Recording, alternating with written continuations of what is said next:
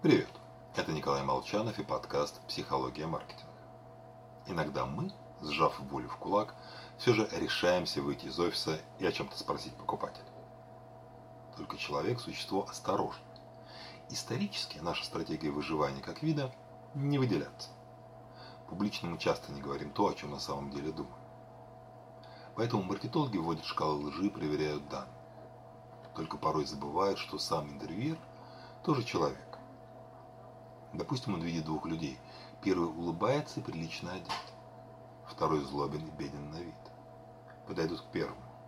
Потому что цель интервьюера – побыстрее заполнить нужное количество анкет, а не нарываться на отказ от хамоватых покупателей. В результате собираются данные только по вежливым людям. А еще интервьюера есть критерии отбора респондентов. Допустим, мужчина 20 до 40 лет.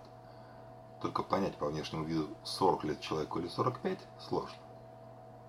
Чтобы не ошибиться, не тратить время, интервьюер подходит к тем, кто гарантированно попадает в выборку, то есть 30-летним.